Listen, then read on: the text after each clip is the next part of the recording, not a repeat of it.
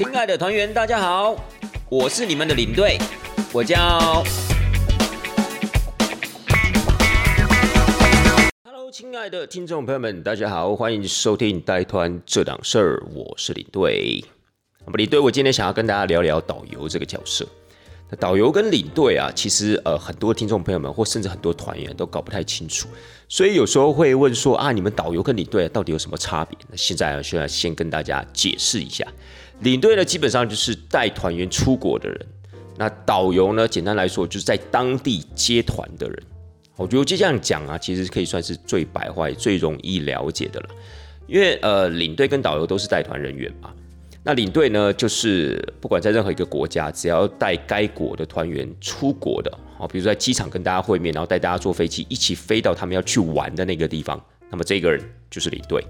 那导游呢，就是在他们要去玩的那个国家的当地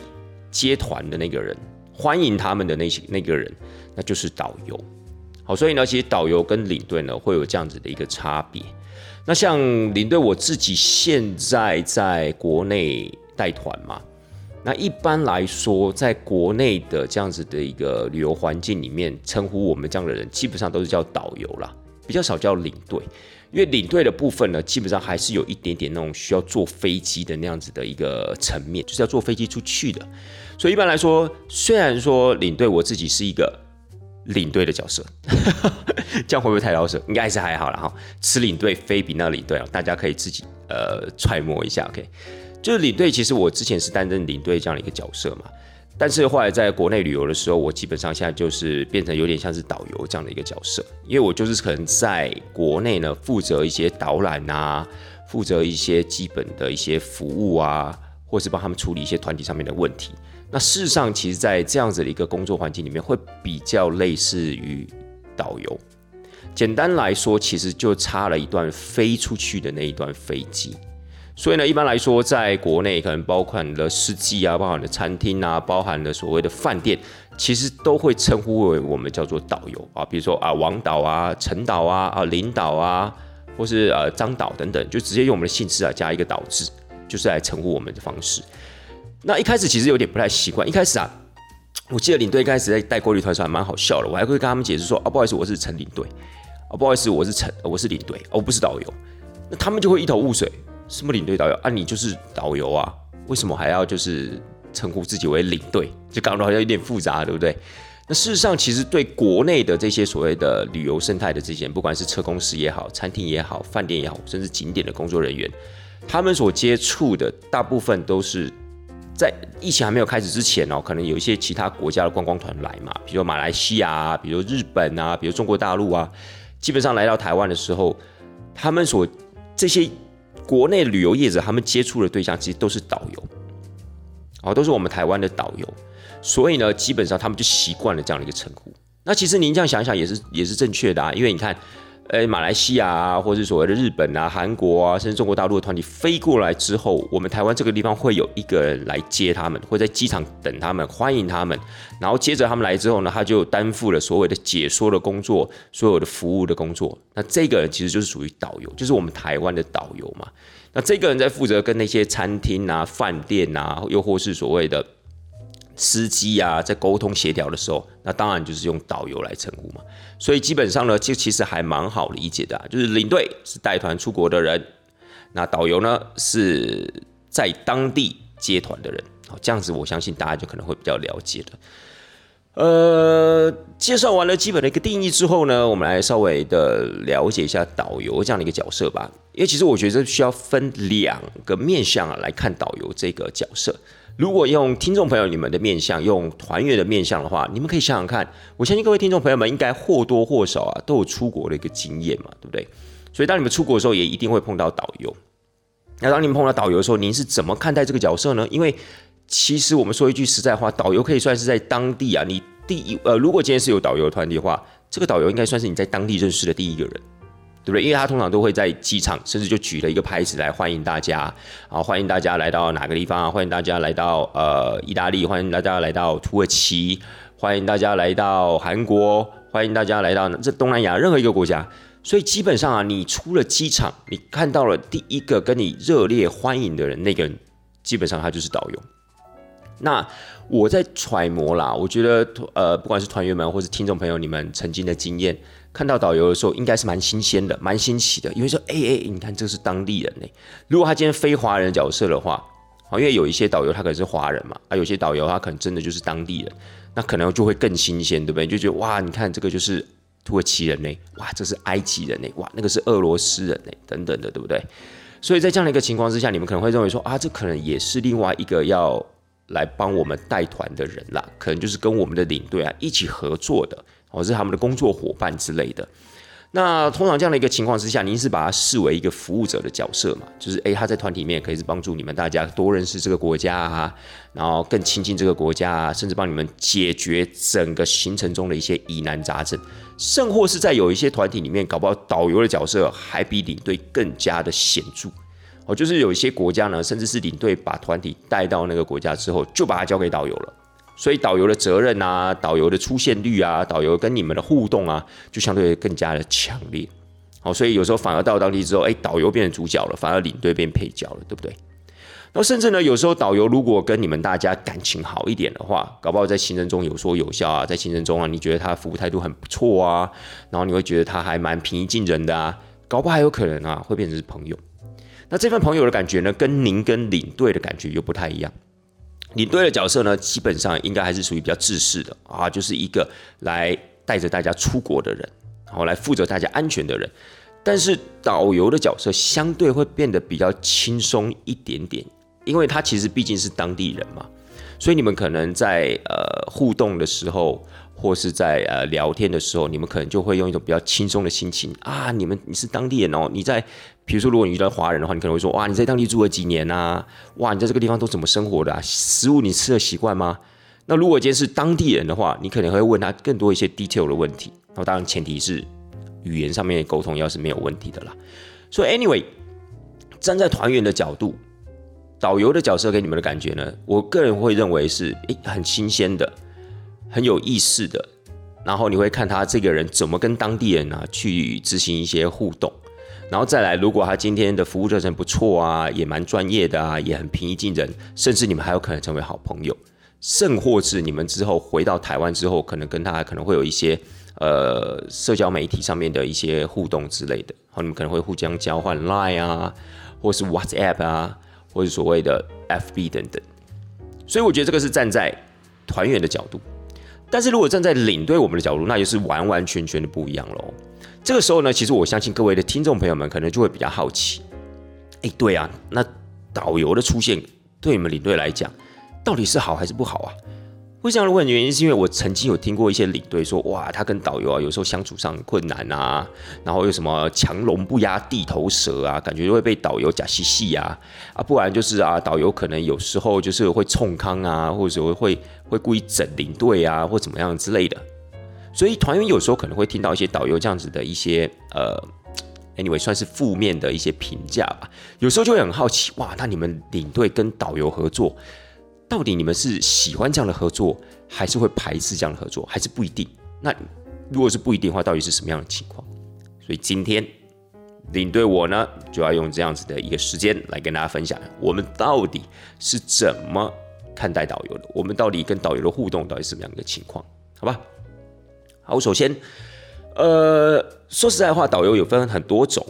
导游呢，基本上分成两种了。当我们到了当地之后，导游通常会有分成两种，在我们的一个认知上，第一个我们称之为叫做点盖，这个点呐，就是一点两点的点，点盖盖的话是英文 G U I D E 的意思，盖的话其实就是导游的意思。那么点盖如果叫翻译起来就叫做点导游，这个点啊不是 order 那个点哦，各位，点盖的意思就是说它只会在特定的景区、特定的城市出现。也就是说呢，他并不会上到游览车上面，然后跟着大家一起坐游览车，然后从一个城市到一个城市，从一个点到下一个点，不会。他就是，比如说，我们以台湾来讲好了，我们可能就是从台北出发，然后举例，我们抵达了呃台北，然后呢，我们从台北到桃园，诶，桃园就发现了有一个导游在那个地方，哦，他可能就会讲解一下啊，桃园的老城区啊，哦，或者桃园的某一个景点。结束之后呢，我们就跟桃园导游说拜拜啦。我们到下一个点，啊，我们就到新竹，然后新竹就会有一个导游，又会有一个导游出现啊，不一样的哦，又会有一个导游出现。然后他这个时候呢，可能就解说啊，城隍庙啊，介绍了一些呃新竹的一些日治时代的一些建筑物啊等等。哎，可能比如说一个半小时、两个小时结束了，我们要跟新竹的导游说拜拜了哦。接下来我们又到台中哦，又到台南，又到高雄，每一个城市呢都有他自己的导游，但这个导游就是。只介绍属于他那个城市里面的一些资讯，或者只负责我们的团体在其中移动的过程中的一些疑难杂症。那这个部分呢，我们就称之为叫点盖。啊，另外一个呢，就是全程的盖。全程盖就不用特别解释了吧？就是说今天呢，比如说我们一样从台北出发哦，那我们从台北上游览车的时候，就已经会有一个导游跟着我们一起上到游览车，然后这个导游呢，就会跟着我们一起玩台北啊、桃园啊、新竹啊、台南啊、高雄啊，甚至玩到屏东、台东、花莲，哎，玩一圈回到台北，他才结束他的任务。所以等于说，在可能这八天七夜啊、九天八夜的过程中，我们都是跟他一起生活在一起的。好，他可能跟我们吃一样的餐厅。跟我们坐同一台游览车，跟我们住同一间饭店，然后在行程中呢，也大部分的时间呢，都是这位导游再去再去做处理，好再去做解说，那也大部分都是由他呢来解决整个行程中的一些疑难杂症。那这种呢，我们就称之为叫做全程的导游。好，那既然大概知道了这两种导游的区别之后呢，那你对我这个就要跟大家讲一下啦。如果分成这个两个的话，其实一般来说。站在我们领队的立场，又或者说，如果今天是以我的想法了，因为我相信可能有一些带团人员，有些领队啊，他可能跟领队我本身的想法是不太一样的。那我这边就是稍微讲一下，哎，我统合了我身边一些呃领队的想法啊，以及我听了一些前辈的一些呃分享啊，然后甚至把我自己的感觉也跟大家做一个整理。一般来说，我们领队会比较喜欢点盖。什么叫点盖呢？点盖呢，基本上就在每一个城市会出现，然后来讲解当地风情或者是当地呃景色的这样的一个导游，就像我们刚才讲的一样。那点盖其实它就变得有一点像是小帮手这样的一个感觉，就是我们到了当地之后啊，我们就可以很放心的把团体交给他，然后呢，他就可以稍微的帮我们介绍一下当地的一些情况啊，我们要看的景点啊等等的。那我觉得这个部分其实对团员来讲也是新鲜好玩的，因为每一个城市的导游不一样。那就代表他们的个性、他们的表达能力、他们的语调，甚或是他们的呃热程度啊，可能都会有些许的不同。那这样子，其实我觉得在某种程度上面，就感觉好像到了这个国家，好，比如说到了台湾，就认识了很多不同城市的这样的一个朋友，其实还蛮有意思的。然后呢，这样的一个角色对领队而言，其实也不会有太大的一个干涉。就比如说，他就不只负责当地的解说而已，所以他不会告诉你说啊，你几点可能要到哪一个城市啊，然后你在车上应该要怎么样啊，整个今天的行程应该要怎么样的设定啊、安排啊，怎么样的去走啊，才是会最好之类，就比较不会有这一层的一个摄入。那可能大家会觉得说，诶，那如果有人给你们这样的意见，甚至还是当地人给你们这样意见，不是很好吗？可是问题是，有时候就会在于说，因为我们可能待这个国家待很久了，我们有我们自己的一套模式。然后呢，另外一件节是，我们也比较了解哦，比如说我们的贵宾他们是比较适合哪一种的旅游模式。那往往呢，有时候导游的价值观跟领队的价值观会有那么一点点的不一样。导游的价值观可能在于说啊，我今天就把团安全的带好。该做的事情做好，我们就不要想太多东西了。可是今天领队是带着大家出来，还要带着大家回去的，而且甚或是他也比较了解哈团员们的一个习性，然后团员们的一些呃习惯等等的，所以他试着有时候可能会想多给一些东西给团员，又或是呢想要带团员体验更多的东西，所以某种程度上面在带团的一个态度上或带团的一个方式上，可能就不是那么的保守。相对有时候呢，可能会呃比较活泼一点点，又或是比较弹性一点点。那么这样子的一个想法 idea，可能就会跟当地的导游会有所抵触。所以往往呢，变成说导游有时候给的意见、给的想法，哎，领队第一时间可能没有办法接受的时候啊，往往就是开始摩擦或争执的开始。所以一般来讲说，我们领队比较不太喜欢全程的干，因为全程的干，你想想看。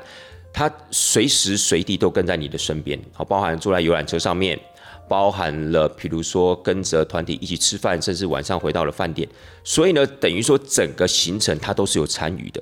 而且通常在有全程的这样子一个导游的情况之下，大部分的时候也都是把这样子的一个操控权啊，团体的操控权交给导游，因为第一导游最熟悉嘛。如果导游今天甚至跟团员之间还没有语言上的隔阂的话，那基本上就是全权交给他处理。领队这个时候呢，会退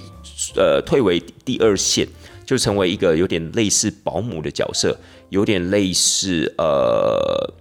监督者的角色，啊就是看看这个导游做的怎么样，哎，做的好，很棒，就让他继续啊。如果做的不好的话，可能呢就要呃考虑是不是要跟他沟通，甚或是严重的情况之下，可能还要跟呃当地的旅行社考虑换人这样的一个问题。所以呢，基本上的话，就是说全程的盖，他对团体的操纵程度是非常高的。那在这样的一个情况之下，有时候如果今天的价值观，今天的带团价值观、带团理念，如果不合的话，哇，那你要想看这八天七夜、九天八夜，那可能就会变成是一个怎么样？就是一个噩梦的开始。然后另外还有一点就是，领队为什么会比较不喜欢跟全程盖去做配合？因为就像我刚刚讲的一样，领队会在这个时候退居为第二线，那他的一个存在感就会变得比较低。那大家可能就会觉得说啊，反正都是当地的导游在负责嘛，有什么问题我就跟当地的导游反映。那他们跟当地的导游的互动也是比较频繁的，也是比较密切的，所以可能带团那个四五天之后，你就会发现，哎，团员们跟导游的感觉是比较亲的。那比较亲也就算了，甚至有时候他们会比较信任当地的导游。好，当地导游讲的，可能大家就会比较相信。领队在补充的，好，领队在说明的，大家可能会觉得啊，不是这样吧？人家导游不是这样说。那如果今天这个导游呢，我们讲实在话，如果今天这个导游是正派的，哦，是真心为团员想的。那也是真心对我团员好的，那我们当然就很开心，对不对？因为领队我自己也一再的强调，我觉得在带团的时候，成功不必在我。如果今天真的遇到一个很棒的导游，真的是可以带很多东西给团员的导游，不是特产的，好吧？是真的，比如说分享很多资讯啊，然后呢态度也非常的好啊，那有那样的一个热忱的这种导游，那其实我觉得没有关系，你对我自己都心甘情愿的退居第二线。我这样自己其实也唠得轻松啊，对不对？我只要在旁边稍微嘘寒问暖一下啊，然后帮这个导游啊稍微的呃观前顾后一下，看看有没有什么问题，可能需要哎特别留意的，稍微提点他一下，哎，那就好了。其实事实上对我们领队来讲也是非常非常的 easy，非常的轻松。我觉得这样的一个情况之下，我觉得是皆大欢喜。我觉得大家也会获得很多在当地一些很接地气的这样的一个资讯，或是体验到很多当地人可能才会体验到的东西。好，如果假假设这个导游愿意给的话。那我觉得这样很棒，可是往往有时候呢，呃，偏偏遇到导游，大多不是这个样子。就好像今天你们今天要遇到一个好的领队，有时候也不是那么的容易。你们今天是可能要遇到一个好的保险业务员，你们今天要遇到一个好的房屋中介，你们家遇到一个好的导游，相对有时候都不是那么的简单。好，我相信这样子，我觉得各位听众朋友们应该冷暖自知了，应该大家都有这样的一个经验嘛。好，比如说你有可能接触很多的保险业务员啊。你可能有遇到一些呃，比如说房屋中介啊等等，然后曾经你想要看房子，有时候你就会觉得啊，要遇到一个跟自己很投缘的，或是要合自己胃口的，或是真真切切在为顾客做事的那种，呃，有时候相对来讲并不是那么的容易。所以导游也是一样啊，所以有时候我们要是真的跟导游配，我们反而需要花很多的精力跟时间去跟导游沟通。好，去跟导游协调，告诉他们啊，我们比如说台湾的客人大概是什么样的一个个性，什么样的一个文化。好，所以我们希望可以在这个地方多停留一点点时间。我们在这个地方呢，可能想要呃多体验一些东西。好，我们在车上呢，可能想要多听一些导览。因为有时候有些导游他们可能觉得是说啊，我们只要把该做的事做好就好了，我们不要做多。好，比如说今天是一百分好了，我们今天做到七十分就好啦，对不对？我们就及格啦。为什么你一定要要求做到八十八十五呢？可是有时候在我们自己的想法里面，如果我们今天可以尽量给团员，让团员感受更多的话，那岂不是很好吗？对不对？所以以上呢讲到现在，就是觉得是说，呃，全程盖，我们一般来讲，尤其是比较资深的领队，好像领队我可能也工作了，大概带团了也快要七八年的时间，所以在我们的认知底下，我们宁可自己操作团体。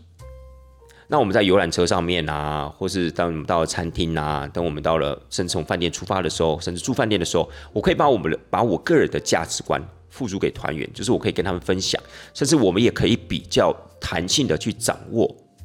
团员的需要，然后去做弹性的一个调整跟安排。好，这全部都在我们的掌握之中。我觉得做起事来会比较有效率，比较方便，而且呢，当然了，对我个人而言，我觉得会对团员比较好。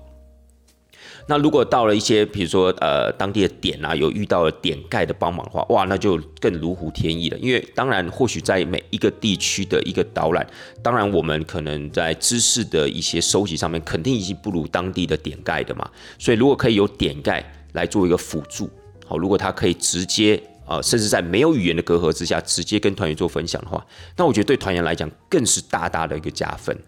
然后呢，甚至他可以，比如说在呃，那个地方自由活动的时候，他可以带团员去吃吃东西啊，或是去告诉大家，哎，哪一个店啊买东西啊比较划算，或是种类比较多。诶，我觉得这样就很棒。然后可能整个导览结束，自由活动时间结束，我们要跟他说再见的时候，其实我觉得有时候团员们也会有一点点舍不得的感觉。如果假设遇到一个很好的点盖的话，大家搞不好会互相交流一种联络的讯息，我觉得也很好。然后回到游览车上面的时候呢，当然领队我这个地方也会告诉大家，诶，你看我们在每一个城市不同的景区就会认识这些好朋友们，其实都很棒的。然后在游览车上面，领队我这个地方也可以继续的跟。团员们，哎，去宣导这个国家的讯息啊，等等的。如果今天，比如说导游在车上的话，你知道吗？其实蛮大部分的情况，导游就说：“哎，团员们都睡觉了，都睡着了，可以不用讲了，对不对？你讲那么多，他们也没在听。”可是，在我们那个呃训练的观念里面，在我们自己曾经啊，在被前辈提携起来这样的一个就是提点这样的一个过程中。呃，前辈们都告诉我们说，如果今天假设只要有一两个团员，甚至只要有一个团员没有睡的话，诶，我们就应该要继续的分享下去，因为还是有一个人愿意听嘛，还是有一个团员没有睡，所以在我们的观念里面，我们会认为说啊，我们在前面分享，团员们其实就好像有点在听广播一样那样的感觉。那至于说他们想要休息，想要看窗外的风景，哦，游览车窗外的风景，或者他们真的有心啊，想要听一下你讲的东西的话。我觉得让他们自己选择，但是我们该讲的时候，我们有东西应该要分享的时候，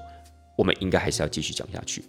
所以有时候这个你该怎么讲呢？这时候有些导游说：“哦，很臭屁呢，哦，好像很会讲呢，或一直讲一直讲啊，怎么样？那现在就是如果我不讲的话，那那风头都被你占去了，有一点那样子的感觉啦。又或甚至说，你有时候可能会想说：哇，对呀，那这样会不会抢了这个导游的风头？那干脆请导游讲好了。”但请导游讲，你又会觉得哦，这个时候感觉他在游览车上面是要休息的。那你请他讲，他又有点心甘情不愿的，好，可能讲了十分钟，麦克风又放下来了。那你又会觉得，嗯，这个时候感觉好像是还有一些东西可以让团员知道，哎，那你想要把麦克风拿起来的时候，你又觉得别扭，你又觉得说，哎，这个感觉就是导游的场子，对不对啊？你要你这种团体，如果今天真的是全权交由导游去处理的话，那你就要树立导游这样的一个威信跟信任感嘛。那如果你一直不断的拆他台，然后让团员们觉得说，哎。这个导游好像不太会讲哎哎，这个导游好像工作起来的态度哦没有很认真哎，哇，那这样怎么办？导游也是人啊，他也会感受到这一切啊，那他可能就会跟你讲说，哎，请你以后在车上啊，尽量不要拿麦克风，好不好啊？如果如果你想要讲的话，或如果你有什么东西要讲的话，你可以跟我说，我来跟团员讲。这些都是领队我自己本身呢，在国外曾经遇过这样子的一个状况，曾经遇过这样子的一种沟通的情况，有时候你就会觉得。很麻烦，比如说今天如果今天不是全程盖的话，领队我想要讲什么就讲什么。好，如果今天我真的认为团员该休息了，比如刚吃完饭，哎，我们就让团员稍微的休息一下。其实这些都是我们可以自己来调整、自己来弹性的一个安排。因为我们带台湾的团员带这么久了，我们当然很清楚台湾的习性。但有时候导游，呃，比如说他可能会被安排来带台湾团，有可能是因为他曾经也带了一些华人团，然后也蛮有经验的。那这些环团有可能是中国大陆的团体啊，哇，那这样这样的情况之下，是不是？毕竟中国大陆的团，他们要的东西跟我们台湾人要的东西就是不太一样，没有说谁比较好，谁比较不好。比如中国大陆的团，他可能就是比较喜欢看景点，比较喜欢多看，比较喜欢多买，比较喜欢轻松这样子。那吃啊、住啊，或者景点的介绍，有时候对他们来讲，相对不是这么的重要。但是对台湾的团员来讲，车上的导览啊，景点的导览，哎，反而是团员比较想要获得到的一些、吸收到的一些资讯，他们比较想要接收到的一些讯息，他们可能在景点的部分想要待比较长的时间，好，他们就比较不喜欢像是呃中国大陆的团喜欢看多，好，比较喜欢看广，但是台湾人喜欢感受比较深刻，所以他在每一个点，他可能想要看的点不多。大概只有两三个点，但他希望每一个点呢都可以停留比较长的时间，好，他们有比较多的时间去感受、去拍照，生活在当地找一些小店啊、小东西吃啊等等的。所以这就变成是说，北北东西华人呐，但是习性不一样。那有时候一些导游他可能接触之前的华人团，大部分都是一些中国大陆团，有时候他们会把那一层的呃框架带到台湾团的团体里面。那有时候我们在跟他沟通的过程中，相对就会比较花时间。那如果好沟通的导游，那可能一两天他可能就改过来了，他可能就理解了。遇到那种比较强势的哦，他可能也很资深的那种导游，哇，那你就有的搞了，亲爱的大家。那这个可能就是没完没了，你可能这个当地那种。大概将近十天的行程，你可能都完完全全需要花很长的时间去跟他协调，去按奶他，然后你又不能让团员感受到，哎，你们两个好像有一点点针锋相对哦，你们两个好像有一点点呃争执哦，甚至价值观上面的一个冲突哦，你又不能让团员感受到这一块，所以就变成哇，那个整那个整体的感觉给你的感觉就是，哎，我今天是出来带团的，还是我今天是出来出来这种处理这种所谓人际关系？所以以上呢，亲爱的大家，就是会有这一层的一个顾虑啦。所以对我们领队来讲，我们宁可是配合是点盖，这样子呢，才更会有一加一大于二的感觉。那往往如果我们配合的那种所谓的全程盖，你要做到那种一加一大于二哦，坦白讲也不是不行，但是真的要花比较多的力气哦才有可能。又或者说，本身这样的风险是比较高的，除非哦只有一种情况。就是你到了这个国家，配合这种全程盖，基本上都是你们旅行社慎选的哈，或者说跟我们之间彼此已经配合很多次的，非常了解我们旅行社的客人的习性，非常了解我们台湾人的习惯啊、社会风俗啊等等的。诶，那这种导游在搭配上面，真的就有可能一加一大于二，甚至一加一大于三都有可能。哦，但是这种情况的话，当然就是还是要看旅行社了，他有没有习惯去培养他自己的导游。又或是他有没有这样子一个能力去做一个筛选？好，比如说我每次出团，我就一定要这个导游，好，或者说我每次出团就一定是这三个导游其中一个带。那比如说你今天要在这个国家呢，要非常的怎么讲，就是有分量，你团体要多，好，比如说你一年可能可以出到个二十团、三十团以上，哦，那你才有这样子的一个立场。可以去跟当地旅行社做这样子的一个协调啊，我们给你们团这么多，那当然就是我们如果有呃需要导游的时候，你们就要尽量配合这个样子。好，除非今天呢是我们有这样子的一个条件啦。好，那说完了我们领队贵对导游这样的一个感受之后呢，我们来稍微的了解一下所谓的中文导游跟英文导游吧。我们刚刚其实，在聊的过程中，有稍微跟大家提到，哎，如果今天彼此没有语言的隔阂的话，导游甚至可以直接的把他的感受，把他对当地的一个脉动的理解啊，或者是把他想要分享的，可以直接的分享给团员，对不对？可是，哎，我应该先这样问哈，就是各位听众朋友，你们觉得啊，这个？中文导游比较好，还是英文导游比较好？我觉得应该要这样子。为什么呢？因为其实这个问题呀，看似很简单，或是看似很呃直觉，但殊不知呢，你仔细想一想，其实不见得每一个听众朋友或每一个团员的答案都一样的，因为这就会根据他本身曾经跟团出国的经验去做一个回答。他们可能其实，比如说，我们可能很直觉的会认为说啊，那当然啦，如果今天是中文导游的话，对我们来讲当然是比较好啊。你看他直接讲什么，我们都听得懂诶。然后我们之间的互动呀，也应该理解上应该会更直接、更愉快才对啊。不然有时候可能遇到那种英文导游，哇，他讲的我们第一时间又听不太懂，他觉得很好笑的东西，他笑了半天，结果我们大家呵 呵只能这样子呃陪着笑，我们好像有点尴尬，因为不太清楚他的笑点在哪里，不太清楚他讲的是什么。所以大家可能会认为啊，中文导游比较 OK，但是你仔细想想，中文导游真的比较 OK 吗？就是我希望各位听众朋友们，你们可以思考一下，你们曾经出国去玩的时候啊，有没有遇过中文导游？我觉得如果你有跟团出去玩的话，应该遇到中文导游的几率还蛮大的，哦，还蛮大的。当然这要分地区性。那我们现在可能要探讨了一下，就是说，如果当我们到了欧洲去玩的时候，我们当然也有机会可以遇到中文导游啊，比如说你到意大利去玩的时候。比如说，你到了埃及去玩的时候，你到了俄罗斯去玩的时候，我相信遇到中文导游的几率是非常非常高的。各位这边的中文导游，不代表说他一定是华人哦。我们所谓的中文导游，就是他是讲中文的导游，他有可能是当地人，好，比如说到俄罗斯，俄罗斯大大部分都是俄罗斯人，但是他们讲是讲中文，好，这个我们一样把它定义在所谓的中文导游，不见得一定要是华人才把它归属在中文导游。我之所以会想要这样问大家哦，之所以会想要让各位听众朋友先做一个发想的原因是，其实有时候中文导游不见得如你想象的，如你直觉思考的那么的理想。因为有些中文导游啊，第一，中文导游有可能他的确是会讲中文没错，但他有可能只是一个初学者，又或是说他的一个文法学习上面还没有这么的理想，他可能就出来带团了。那这样的导游特别的容易出现在哪一个国家？特别容易出现在埃及。埃及呢，其实当地的那些所谓的导游们，他们都会进开罗大学，他们都会去学中文。但呢，可能是因为之前的观光客非常非常多，那中国大陆呃的团体也很多，所以有时候他们可能在那边学，但还没有学到很好的时候，他们就直接上团了。讲直白一点，就是直接做中学了。好，直接在带团的时候呢，去跟当地的领队沟，呃，去跟那个团的领队做沟通啊，去跟团员做互动啊。那其实说一句实在话，你只要团体带的越来越多，你中文理论上一定是越来越好。就好像今天把你丢到美国，然后丢到了呃哪一个讲英文的国家，可能一开始哇我都不会讲哎，你就把我丢到那个地方去。但是哎，可能过了一个礼拜，过了一个月，甚至过了一年，哎，你的英文开始就怎么样下下脚了。同理也是一样。在埃及很容易出现这样子的一个中文导游，就是你会发现他上团的时候，他会讲中文没错，但是你就觉得他每讲一句话，你大概都可能要花个几秒钟的时间，稍微的去思考，因为他可能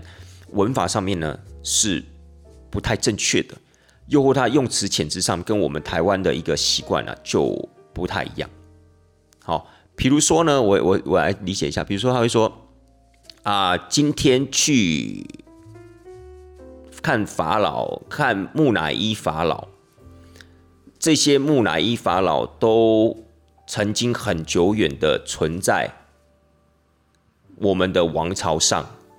所以伟大的他们都令百姓们觉得很信赖、很开心，就类似这样的感觉，你知道吗？就是可能他讲的第一不是那么的顺。然后呢，有些话你可能要说，哎，我思考一下啊，他可能表达是这个意思。当然，你对我刚才讲的并不是有时候这么的这么的到位啦，就是我想要表达的，因为我是临时想的嘛，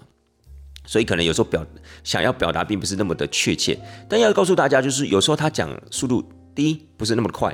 断点就是跟我们台湾的断点也不太一样。然后再来的话，就是他的用字遣词呢，有时候跟你你听起来呢又怪怪的，好像有一点是我们听那些外国人讲中文。你听得懂没错，可是有时候你可能需要花个几秒钟的时间，你才能揣摩哦。OK，原来他要表达是这个意思。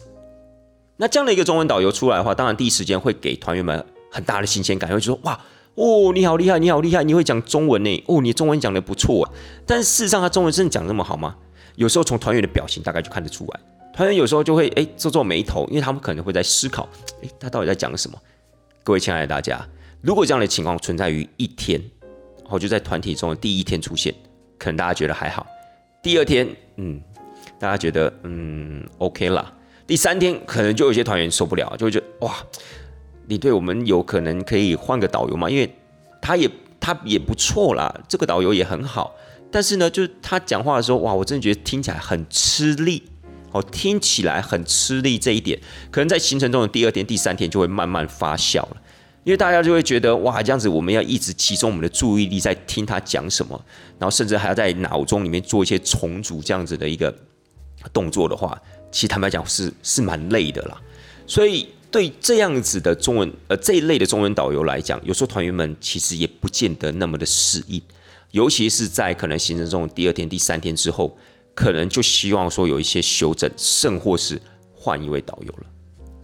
所以呢。这一类的中文导游，我们可能就会觉得，哎，相较的没有这么的 OK。还有另外一种中文导游是，哇，他的中文讲的非常溜，然后你一听呢就知道他大概是曾经呢到中国大陆那个地方去念过书，或者是在那个地方有念过学过中文。因为你一听的那个腔调啊，就完完全全跟我们台湾的腔调是不一样的，一听就知道可能是中国大陆哪一个省份的腔。不过大部分都是北京腔啦，因为他们大部分会去的，可能还是以一些比较呃一线的那种大城市为主哈，比如说到北京去去念中文这样子。那腔调的部分也就算了，其实大家大概都可以接受啊。比如说我们看了很多大陆剧，我们还不是听那些腔调听得跟真的一样，对不对？搞不好有一些团员，搞不好有一些呃听众朋友们，你们会觉得哇，那个腔调很蛮好听的。有时候看那种大陆剧，听他们在斗嘴啊，听他们在聊天的时候，哎，觉得还蛮有意思的。所以事实上一开始也是跟这位中院导游一样，就跟我们刚刚讲到那位中文导游一样，大家都是觉得很新鲜的，尤其那种腔调特别呃特别明显的。哦，当然这种东西见仁见智，有些人可能不太喜欢，那有些人可能会觉得还蛮有意思、蛮好玩的。但这些都不是重点，重点是我要讲的是这一些特别会讲中文的中文导游，他们有时候可能被派去带中国团的时间跟次数比较多，所以有时候他们自己，我们必须说一句实在话，他们可能会比较有理有气一点。就是呢，他们可能在呃中国大陆这个地方，比如说他们。面对那样的一群客人，他们必须要强化自己说学逗唱的能力，因为中国大陆人非常吃这一块嘛。就是你要如何去说学逗唱，如何逗得大家开心。因为说句事实话，某种层面上面，他逗了大家开心，大家进到一些购物店的时候，比较可能会给他有一些回报，就是彼此之间的互动良好的情况之下，然后说学逗唱的效果好的情况之下，诶，搞不好这位中文导游。他有可能可以赚比较多的外快。那如果他再把这一套带到来，呃，带着来带台湾的团体的时候，那在我们台湾人的一个定位上面，就会把它定位成有一点有理有气的。呃，讲白话一点，就是有点不正经了，油条了，哦那样的感觉。那当然不是说每一个都这样，也有一些中文讲的很好的，诶，他其实带团起来也是非常热热忱，态度也非常的正向，然后也不会刻意的去要求什么东西，或是要求什么回报之类的，不会。但是我们只是以一个所谓的统计学上面的一个经验谈啦，就是说比较多，哦，相较之下比较多那些中文讲的很好的导游，他们可能当然会被派去带所谓的。中国大陆团，因为中国大陆团很多嘛，那你中文又讲得好，你就很有可能变成红牌导游嘛。那你可能就会去试着去带那些所谓的中国大陆团。那那些导游带着带着，他也会觉得啊，带中国大陆团比较好啊。中国大陆团人又多，对不对？团体人数又多，那又容易去赚到一些外快。那当然何乐而不为呢？当然他就很喜欢去带那种中国大陆团，带久了，有时候那种习性啊，就慢慢的养成了，习惯就慢慢的养成了。就像我刚才一开始讲的。为什么我们领队有时候不见得会喜欢那种全程的导游，或是那种全程的中文导游？因为有时候你就必须要把他这个习惯做某些程呃某种程度上面的一个调整，请他做一种适度的修改，台湾的团员才有可能比较能接受他。否则，台湾的团员有些人就会觉得说啊，他每讲一句话感觉都有目的性，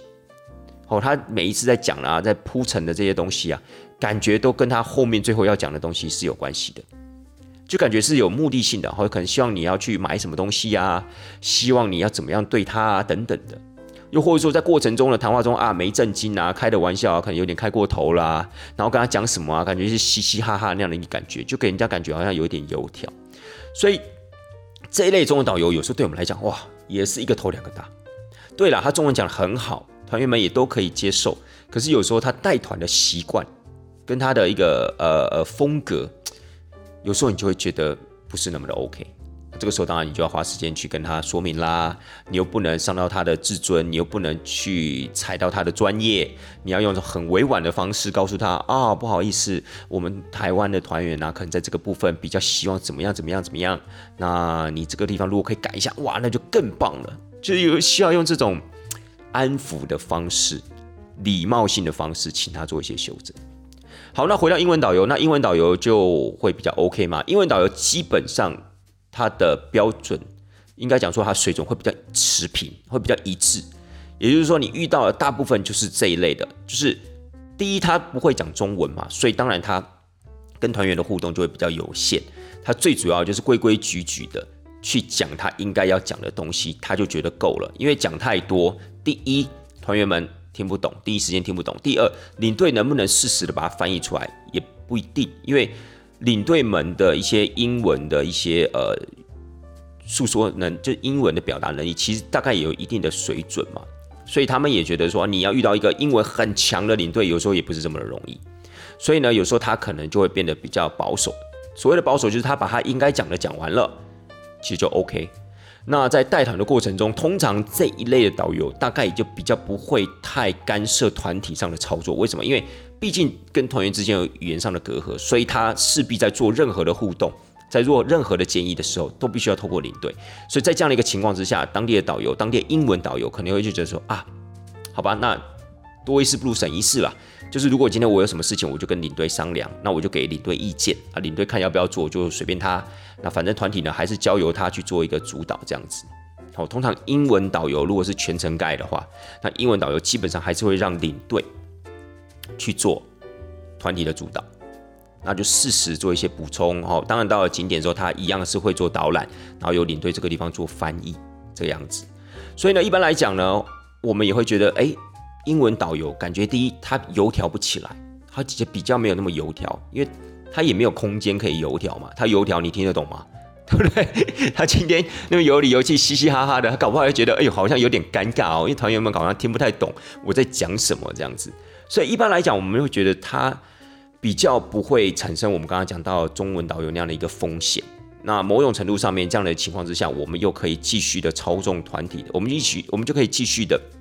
呃，有团体的主导权。所以在这样的一个情况之下的话，英文导游。有时候会比较中规中矩一点，但中规中矩对我们来讲是比较好应付的，反而不像是中文导游。中文导游说实在话，有时候他不是大好，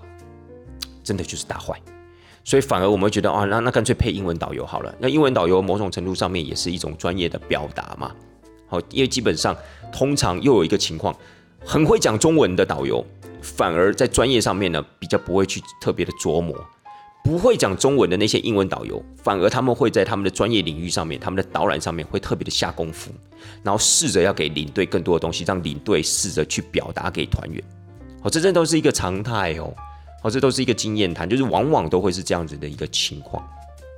那可能很多的听众朋友就会问了，哎，OK，那除了中文导游跟所谓的英文导游之外，还有没有讲其他语言的导游？当然有啊，但是各位，旅行社通常会不会请？讲当地语言的导游，举例来说，我们到意大利，会不会请一个讲意大利文的导游？导游，我们到了法国，会不会请一个讲法文的导游？我们到西班牙，请一个西班牙的导游？我们到德国，请一个讲德文的导游？各位，你们就可以思考一下，你们曾经如果假设有去到任何一个国家，好，如果假设有去欧洲的话，那当然最好。你们去思考一下，有没有请到那些讲当地语言的导游？绝大多数应该是没有的吧，对不对？应该大部分请的还是英文导游了，因为这个就在于说，我们大部分从台湾出去的领队，我们所会的语言基本上还是以英文为主。我们在做沟通，在做交流，在做呃互动这样子一个语言，基本上还是以英文为主。当然，有一些领队他特别厉害，比如说他年轻的时候他是读法文系的，读德文系的，读阿拉伯语言系的。那有时候可能我们到，比如说呃德国、法国，甚至到了土耳其、到了埃及等等的，哇，那这些人他可能就可以应付讲当地语言这样的一个导游。那这样的一个情况之下，旅行社是很有可能为他安排讲当地语言的那位导游。比如说哈，到了德国就请德文导游，到了土耳其就请土耳其文的导游，到了埃及就请阿拉伯文的导游，这是有可能，但是数量多吗？其实很少。所以这个也就间接的回答到，其实很多的一些听众朋友，甚至团员，他们可能会问领队我说：“哇，你对你带欧洲团呢，你感觉就很厉害，那你是不是会很多国家的语言？”其实那就没有，我们主要在沟通的还是英文，因为我们到了当地，如果真的要跟当地的导游去做互动，甚至要跟司机大哥去做沟通的话，我们基本上都讲英文。所以当然我们有可能遇到不会讲英文的司机啊，那有时候在沟通上面，哇，那真的就很辛苦。所以大部分稍微有一点点水准、稍微有一点质感的旅行社，他们在选择司机的时候，同理也是非常的要注意。所以各位亲爱的大家，这个部分也是给大家一点点的一个经验谈啦。如果之后想要报名旅行社的时候，你可能会觉得啊，为什么这个旅行社贵这么多？啊，为什么这个旅行社可以这么便宜？其实很多细节的部分你都没有想到。比如说这个车公司的选择，如果今天这个车公司大部分的司机都会讲英文，大部分的司机都是该国家的当地人，那是不是他开起车来，第一他非常熟悉路线，第二他如果跟领队要有什么样第一时间的沟通协调的话，那就会非常的直接，非常的有效率。可是如果你今天是选择一间车公司，阿里不达的车公司，他可能大部分的呃司机啊，比如说我们今天去德国玩，但他大部分司机可能都是从，比如说像是罗马尼亚、保加利亚、希腊等等这些国家过去的。对，没错，他可能在当地已经开车开一阵子，但他势必对当地的一个交通规则也好，当地的一种开车习惯也好，就一定不可能像德国当地人这么的了解。所以呢，他可能在路线上面就会相对不熟悉。好，他在停车场上面可能就不知道哪一个地方停车是比较便宜的，哪一个地方停车是对团员们比较方便的，甚或是呢，这些司机大哥他们可能是比较不会讲所谓的英文的。那有时候在第一时间沟通起来，哈，比如说我们可能想要说，呃，在这个地方可能几点钟来接车哦，我们下一个景点我们想要停哪一个地方接团员比较方便，哇，那个就要花很多的时间，可能还要按图索骥，把 Google Map 叫出来跟他比来比去，他才知道，哦哦哦，OK，原来你是要这样的一个意思，好不好？所以亲爱的大家，这个也算是呃，我们插出来讲的一部分了，就是司机的部分。有时候我们可能比较收费比较贵的旅行社，基本上就是因为在很多的细节的部分，他们可能也要去稍微的思考到，比如说司呃车公司的选择、司机的遴选等等的。那有一些比较便宜的，当然在这个部分，他们尽可能就是随便讲找一间车公司，可能就来顶替了，也有可能。反正有什么问题，领队去解决嘛。但是基本上我们旅行社已经省了成本了，这个就是怎么样最高宗旨。所以这个部分呢，也是稍微的把它哎跟大家阐述一下。好，虽然说它跟我们今天这个主题啊是没有特别关系的。好，我们回到这个所谓的导游，所以中文导游跟英文导游，哦，还有所谓其他外语导游，那这就是看旅行社要怎么样的一个去做这样的一个安排。基本上我们刚才讲到几个所谓的点盖或是全程盖，点盖的部分其实蛮多国家都有了，像是呃意大利啊、奥地利啊，又或是像是到了葡萄牙、西班牙这些国家。其实他们这些国家都是为了他们在他们的旅游观光产业里面，为了要保障就业的关系。可是呢，他们是采用一种比较温和的方式，就是尽量不要去干涉你领队的一个作业，所以他们采用点盖的方式。那点盖的方式当然也可以把这种保证就业的这种数量提高了。就是说，哎，我到了哪一个地，每一个城市都可能会有几个导游，每一个景区都可能会有几个导游。那相对来讲的话，那种保障就业的意义啊，就比较比较 OK，比较好嘛。那像这些地方的话，他们就是会有所谓的点盖的出现。那点盖当然可能有些地方是会用中文，好，比如说这个地方可能华人比较多啊，比如说你到意大利、到罗马、到了威尼斯、到了佛伦斯啊，有些时候这个这些地方的华人聚集的比较多，甚至还有一些台湾人在这些地方，那他们可能就会选择去当当地的导游。那在这样的一个条件下，这样的一个情况之下，如果今天可以遇到我们台湾人来当导游的话，好，比如说像领队我自己。公司的意大利团，我们大部分的情况都会请台湾人来当我们的中文导游。好，不管今天是在威尼斯、佛罗伦斯、罗马这样的情况之下的话，哎，我们就觉得很棒，因为台湾人了解台湾自己的团体嘛，所以在沟通起来是绝对没问题。我们真的可以很放心的把团体交给他们，然后后面还可以甚至做到一加一大于二这样子的一个效果，那不是很好吗？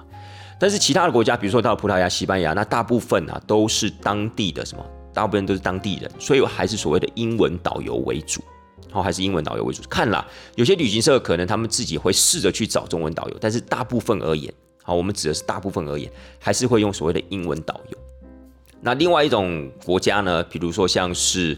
我们刚刚讲到的土耳其，我们刚刚讲到的俄罗斯，我们刚刚讲的埃及，基本上都是全程盖。也就是说，你到了当地之后呢，就会有一位导游跟着你一起上到游览车，在当地那种十天九夜的行程啊，十一天十夜的那种行程，就跟着你全程一起服务团员。但是当然可能会有像领队我刚才讲到的情况，就是说，如果今天好，我们现在遇到的是所谓的英文导游，那相对来说，可能在领队的部分责任或是主导权上面还是比较吃重一点的。那我们刚刚讲到那三个国家，俄罗斯啊，还有土耳其啊，还有埃及。俄罗斯跟埃及基本上绝大多数的情况都是用中文导游，但是都是由当地人讲中文的中文导游。那在俄罗斯呢？俄罗斯也是一样。俄罗斯的话比较特别一点，典型的俄罗斯的行程一定是走所谓的金环的行程，那走莫斯科加圣彼得堡这两个城市。那莫斯科的部分呢，其实一般来说会有一个导游在。圣彼得堡也会有一个导游，那你其实，在俄罗斯会发现一个很有趣的状况，就是这两个导游其实中文都讲得很不错哦，都没有什么太大的问题，所以基本上这个时候我们其实就会把整个团体的主导权啊交给这两个导游了。简单来说，就是在莫斯科、在金环，可能这样子，呃，五天、呃四天三夜的行程会有一个导游；那么在圣彼得堡，可能三天两夜的行程会有一个导游。那这两个导游其实风格会差很多，他们中文都讲得很好，呃，介绍起来都没有什么问题。但是你会发现在面对问题的时候，在处理一些状况的时候，你会发现这两个城市的导游个性真的差很多。莫斯科真的是属于社会主义型的，然后在圣彼得堡就是属于资本主义型的。彼此面对问题的那种感觉啊，真的会差很多。像是如果你在莫斯科，莫斯科的导游就是绝对的理性，他们有时候脑袋比较死，比较不会转弯。他们有时候遇到问题的时候，会先检讨为什么会发生这个问题，而不是第一时间先解决这个问题。好，比如说站在我们领队操作团体的一个过程中，如果我们面临面对到了一些情况状况，我们一定第一时间先把问题解决，好，先让团员们可以顺利的走行程，或是解决团员当下的一个问题，我们再来思考，哎，对呀，怎么会发生这种事情呢？我们再来做一个检讨，不是。莫斯科导游是先会把检讨放到前面，哎，你怎么会做这样的事情？你怎么会迷路嘞？好，或者说你怎么会有这样的一个要求呢？等等的，我们会先有这样子的一个，哦，你怎么会忘记东西在饭店呢？但是我们会想说，哦，我们先赶快解决，请司机怎么样可以回到饭店拿这个东西，或者我们怎么帮客人去拿到这样的东西？不是莫斯科会先检讨你，然后呢，他才想说，哦。哦，真的很麻烦呢。然后在这个时候再想办法怎么怎么怎么这样解决。所以有时候我们会对莫斯科导游这样子的一个做事习惯，有时候真的会，哦，会受不了，真的会会会会那个爆炸之类，就会被他气的，你知道吗？可是呢，你会发现在圣彼得堡就不会，圣彼得堡基本上，哎，他们就非常的怎么样，非常的圆滑，然后呢，非常的弹性。那非常的知道去怎么去处理，好，比如真的有客人啊掉了什么东西在景区要回去拿，他们就真的会直接下去跟司机讲说，哦，我们怎么样样处理，他们就不会花那个一分钟两分钟的时间在那边 complain 说，怎么会忘记拿呢？刚才不是跟他们说一定要把东西带在身上吗？刚才不是才提醒他们，怎么就会忘记拿了？但问题是你那个时候讲这些东西有什么用吗？就没有用啊，我们就要赶快去解决。然后事后我们可能在想说啊，对呀，刚才就才跟那些团员提醒，怎么会忘记这个样子？所以呢，呃，但是圣彼得堡的导游可能有时候就会比较油条一点哦，这个就真的比较没有办法，因为他们带团上面，我们说实在比较活泼啦，比较弹性，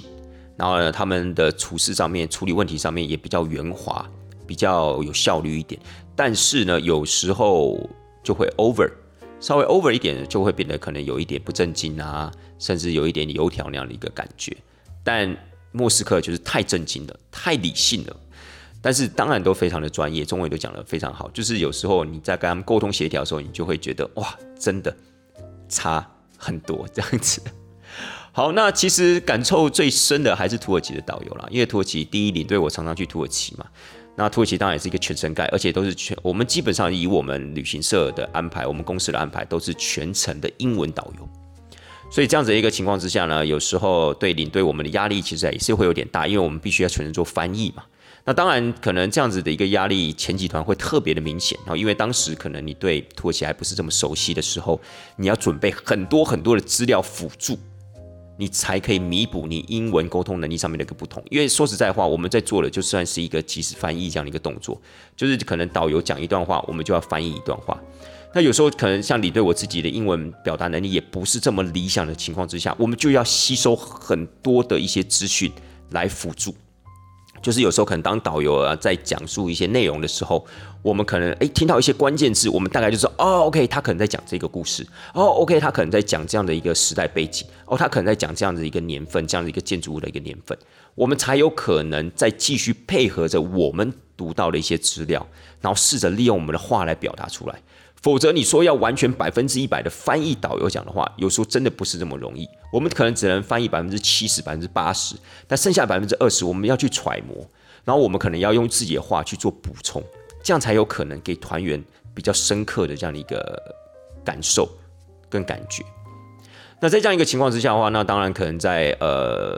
刚开始去到土耳其的时候，你的压力就会比较大。好，比如说刚去到土耳其的前五团、前六团。好，你就真真的需要特别的用心去准备资料，特别的呃努力去听导游在讲的话。哦，真的就好像那种在练英文的感觉。